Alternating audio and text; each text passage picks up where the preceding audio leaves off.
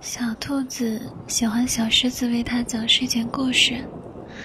有一天晚上，小兔子突然说：“嗯，我喜欢你。”小狮子问：“啊，为什么这么突然？是因为我是一只帅气的小狮子吗？”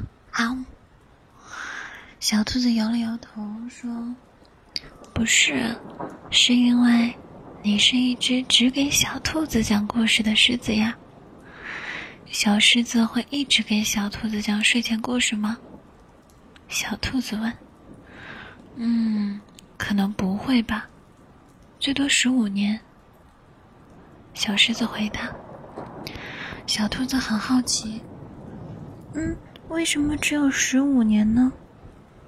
小狮子摸着兔子的头说：“嗨。”因为，我只能活这么久啊。